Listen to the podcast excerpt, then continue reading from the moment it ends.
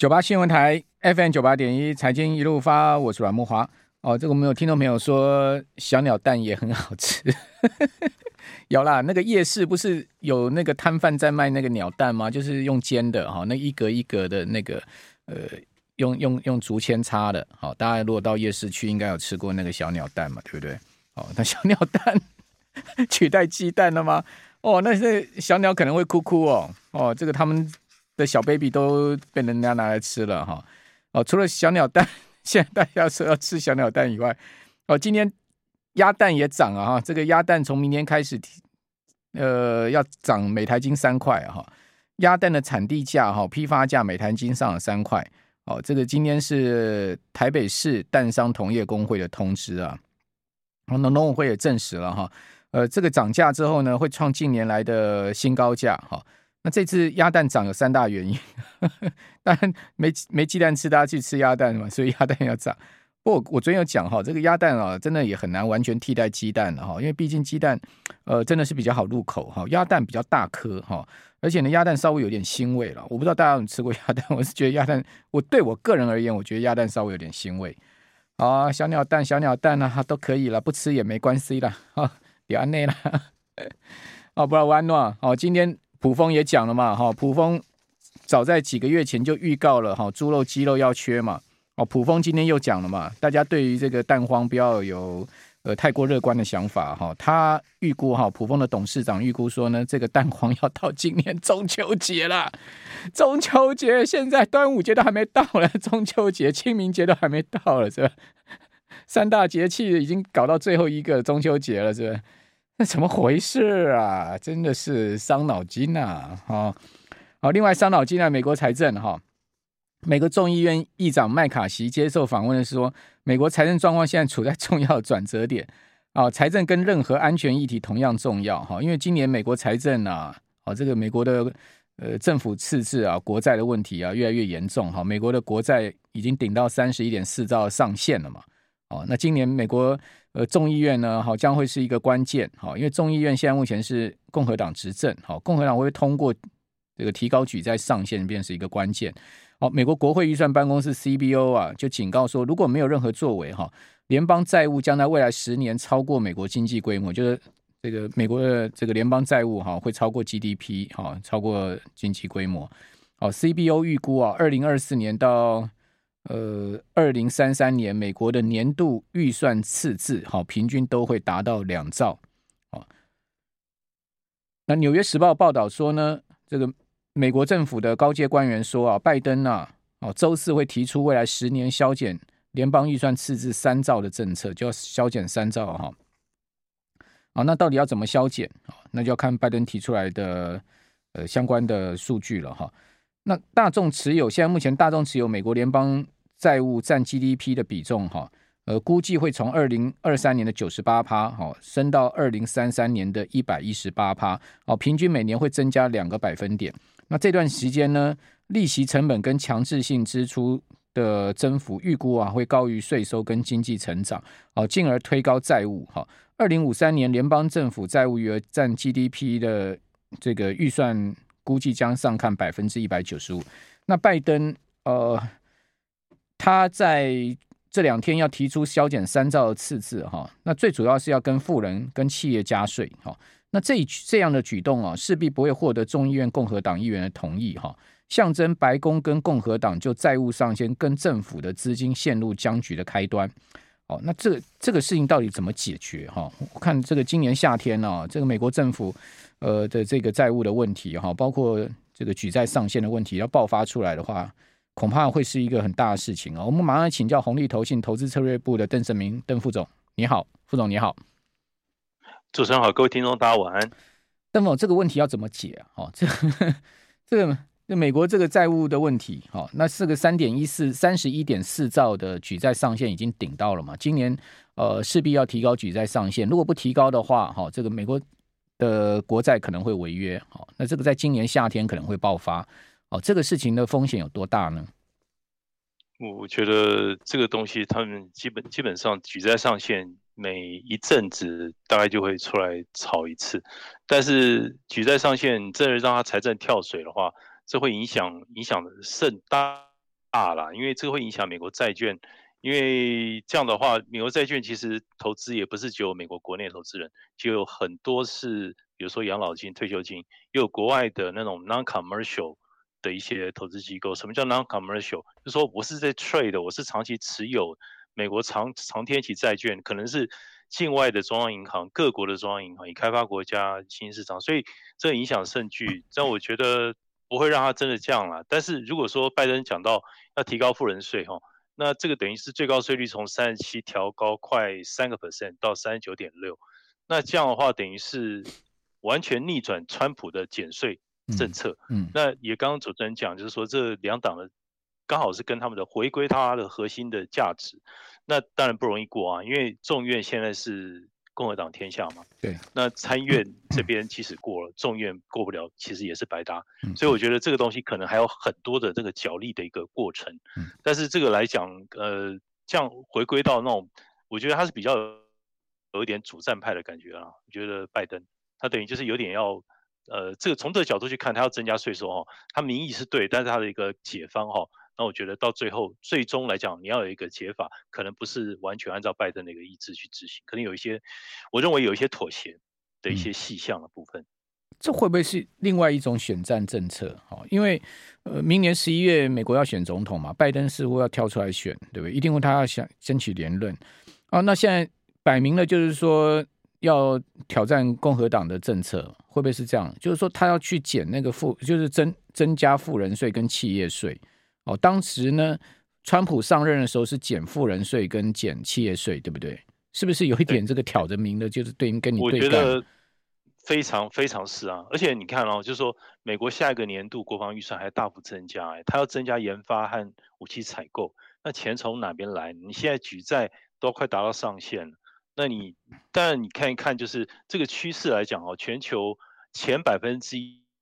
一的富人和这个大公司有可能 CEO。那他赚的钱大概就是其他全球可能一半，超过一半人口的一个钱。其实财富是不均的。他这样去做，其实站在社会公平的角度去取这个议题出来哈，可能有一部分的铁杆的这个民主党的一个支持者会在那这边。但这样的话等于旗帜分明。那相对来讲，的确是他这样有点就是喊战哈。但长期来讲的话，我觉得这个等于就是就技术层面策略上来讲。他的举这个大旗，但是技术上而言，我觉得到最终可能还是跟这共和党可能还有一些有一些讨价还价的过程。我觉得不会真的让这个事情真的跳财政跳水了，一般来讲都是这样，但通常都会读秒读到最后一刻。比如说部分之前过去经验，某些非核心的一些政府机构，因为举债达上限，用以短之长去做，可能呃短期捉襟见肘的一个情况，可能会越到这个时间的时候越越容易发生。好，其实拜登在先前这个国情咨文的时候啊，哦，他已经已经讲说要征富人税嘛，哈。不过他也强调说呢，年收入四十万美元以下哈的美国人呢，呃，没有要多缴一一一分钱的税哦。同时呢，也要保护社会安全福利，降低民众的健保支出啊，可以让大家睡得安稳了哈。拜登是这样讲，他说，二零二零年的时候，美国是全世界这个全美国规模最大哈，盈利超过。四百亿的五十五家企业哈，并没有并没有缴联邦所得税哦。他说呢，新法上路之后啊，营收数十亿的企业至少要缴十五趴的税，而且呢，他说让我说清楚啊，只有十五趴而已啊。他说这个税比护士的税还低啊。哦，他用这个用护士去比拟，这个很有那个很有这个对比性了哈。我觉得他就在诉诸一般的选民嘛。哦，就是说你看那种说护士啦哈，那种呃，就是那种。呃，比如说你今天是在餐厅里面当那个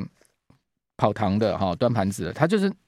他就是用这样子来去对照那个大企业不缴税哦，然后富人呃这个减税哦，是不是又这样激起那种民粹呢？哦，有一点这样感觉，有点我所以我才觉得说有点那种选战策略嘞。对，因为你你可以看，就是之前呃，等于就是他有提到就是。呃，等于之前有一个要取，他他有提到要取消一些附带权益哈，那 carry interest 的那个减税，那像这就属于私募股权的投资资本家，也是富人的一个角度，风险投资嘛，这个角度去看，那等于就是他要结束那种房地产投资者那种长期以来减税政策，那你等于就这个，这也牵涉到那种利润缴纳那种资本利得，然后他等于就是。这个整个我觉得他这次是有备而来。那我觉得相对而言的话，我觉得要，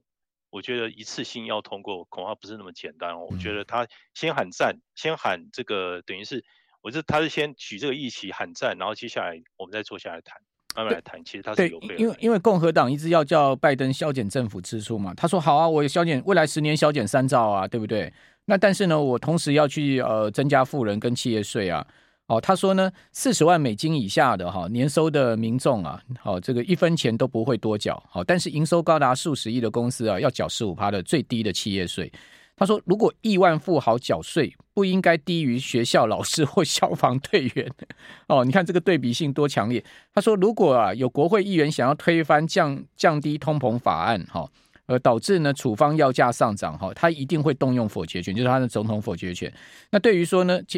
减轻民众的负担，哈，这个等一下我们在进段广告之后来跟听众朋友报告。”九八新闻台。FM 九八点一财经一路发，我是阮木华。哦，这个拜登说啊，他说很多美国人呢、啊、晚上睡觉的时候啊，望着天花板呢、啊，哈，担心旁边睡的这个配偶啊，万一得癌症怎么办？哦，他说小孩生病怎么办？好，或者说自己遭逢变故该怎么是好？啊，这医药费账单啊，怎么缴不起啊？就不得不卖房子去看病了哈。那降低通膨法案呢？哈，就跟强大的这个利益团体对抗。好，说我这个降低通膨法案啊，这个。跟这个利益团体对抗，好是要降低民众健保支出，好让大家睡得着啊。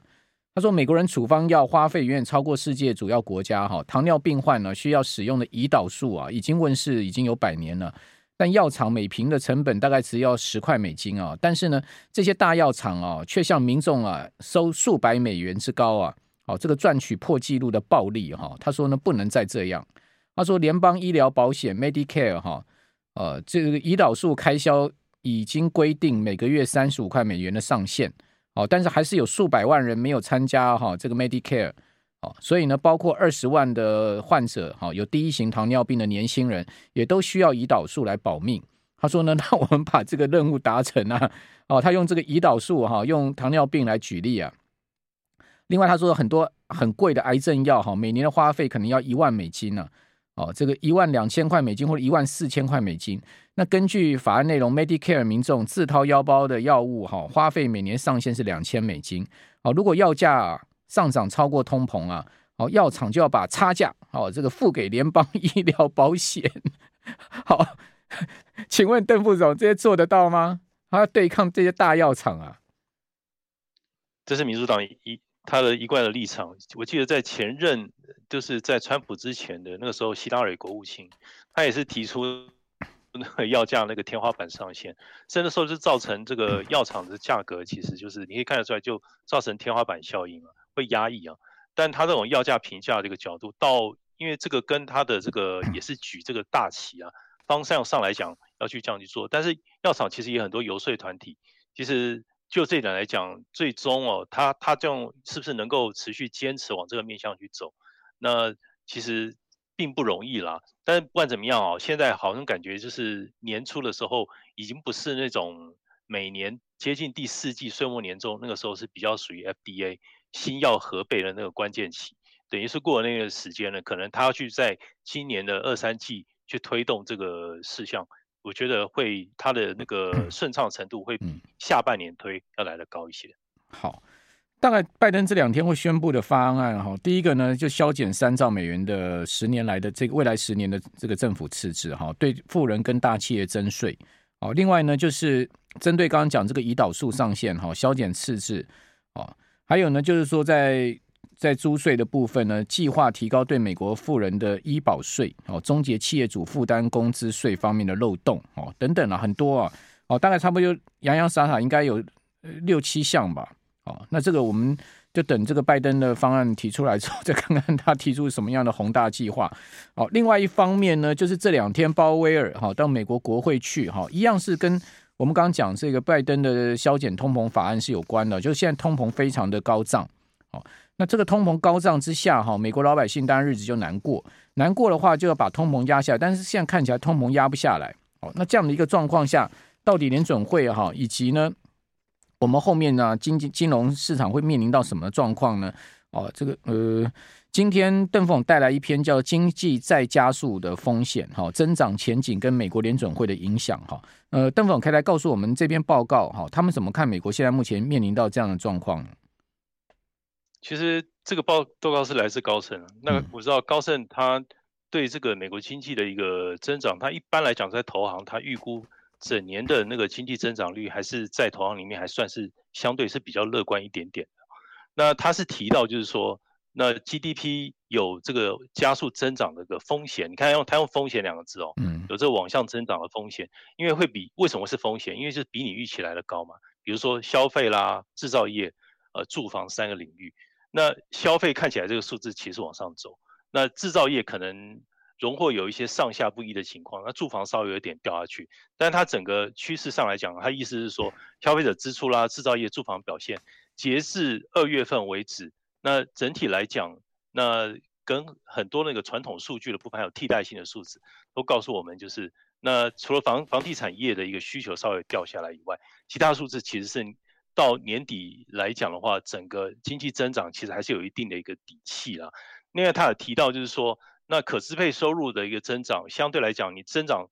假设比如说可支配收入有增长二点五到三趴，你这个相对来讲的话，它会供应这个年底 GDP。的一个增长的幅度可能也会增长接近两 percent 左右，消费的增长，你增长二点五，就消费增长两 percent，意思是这样。换句话说，经济增长动能其实是有一定的一个底气。那相对来讲的话，当然就是联总会的一个做法，那相对而言就影响甚大。那他觉得，就 GDP 如果说呃整个来讲，如果说是收紧二十五个基本点，GDP 的增长可能一年内就会低个零点二五，相对来讲是这样。如果消费增长二点五，那联总会可能就是要升，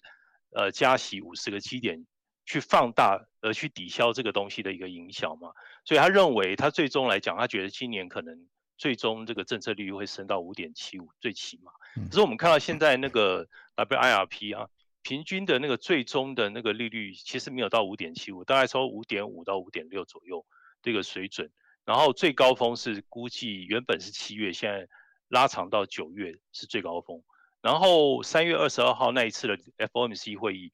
看起来升一等于就现在看到最大的一个平均升息大概是一码半左右。换句话说，这个升两码的几率是比之前增加甚多，才会有这个均值出现。那但是鲍威尔昨天这样讲哦，他等于又有点说比较和缓的这个语气，会让人家觉得可能到最后还是有升一码的可能性。嗯嗯。如果说升一码的话，可能风险资产就涨了。三二二，如果他这样说的话，嗯，如果到时候实际这样做，因为你你市场已经 price in 了嘛，十年呃，特别是两年债息现在已经五点零五，已经在反映这个东西了。是好，所以方向上来讲是这样。OK，好，所以呢，这个高盛的报告是说呢，在消费、制造跟住房哈，都是在加速的 这个蓝天前景之下。哦，今年的 GDP 他估计哈，美国的 GDP 增长是百分之二点五，所以呢，他认为说最终啊，可能需要大幅的提高基金利率，哈，就这个美国的基准率要提高，以减缓增长并遏制哈，还有扭转劳动力市场的过热。所以刚邓副总已经有讲了，高盛的估计是拉到五点七五到六趴之间嘛。好，那拉到五点七五到六趴，那等于说还有这个呃一点二五个百分点的升息空间了。那也就是说呢，要升到九月哈，每一次每一次议息会议都会升一码，这样升到九月。哦，那呃高盛也讲，二十五个基点哈的意外加息啊，都会使得金融指数、金融状况指数收紧二十五个基点。好，同时呢，使 GDP 增长在一年内降低百分之零点二五。好，那升升一点二五，再多升一点二五个百分点的话呢，那这个就会让 GDP 下降一点二五个百分点，是高盛这样看嘛？哦，他说，如果消费确实加速到百分之二点五或更高，好，美国联准会可能可以，呃，通过额外的五十个基点的意外加息来抵消这个影响。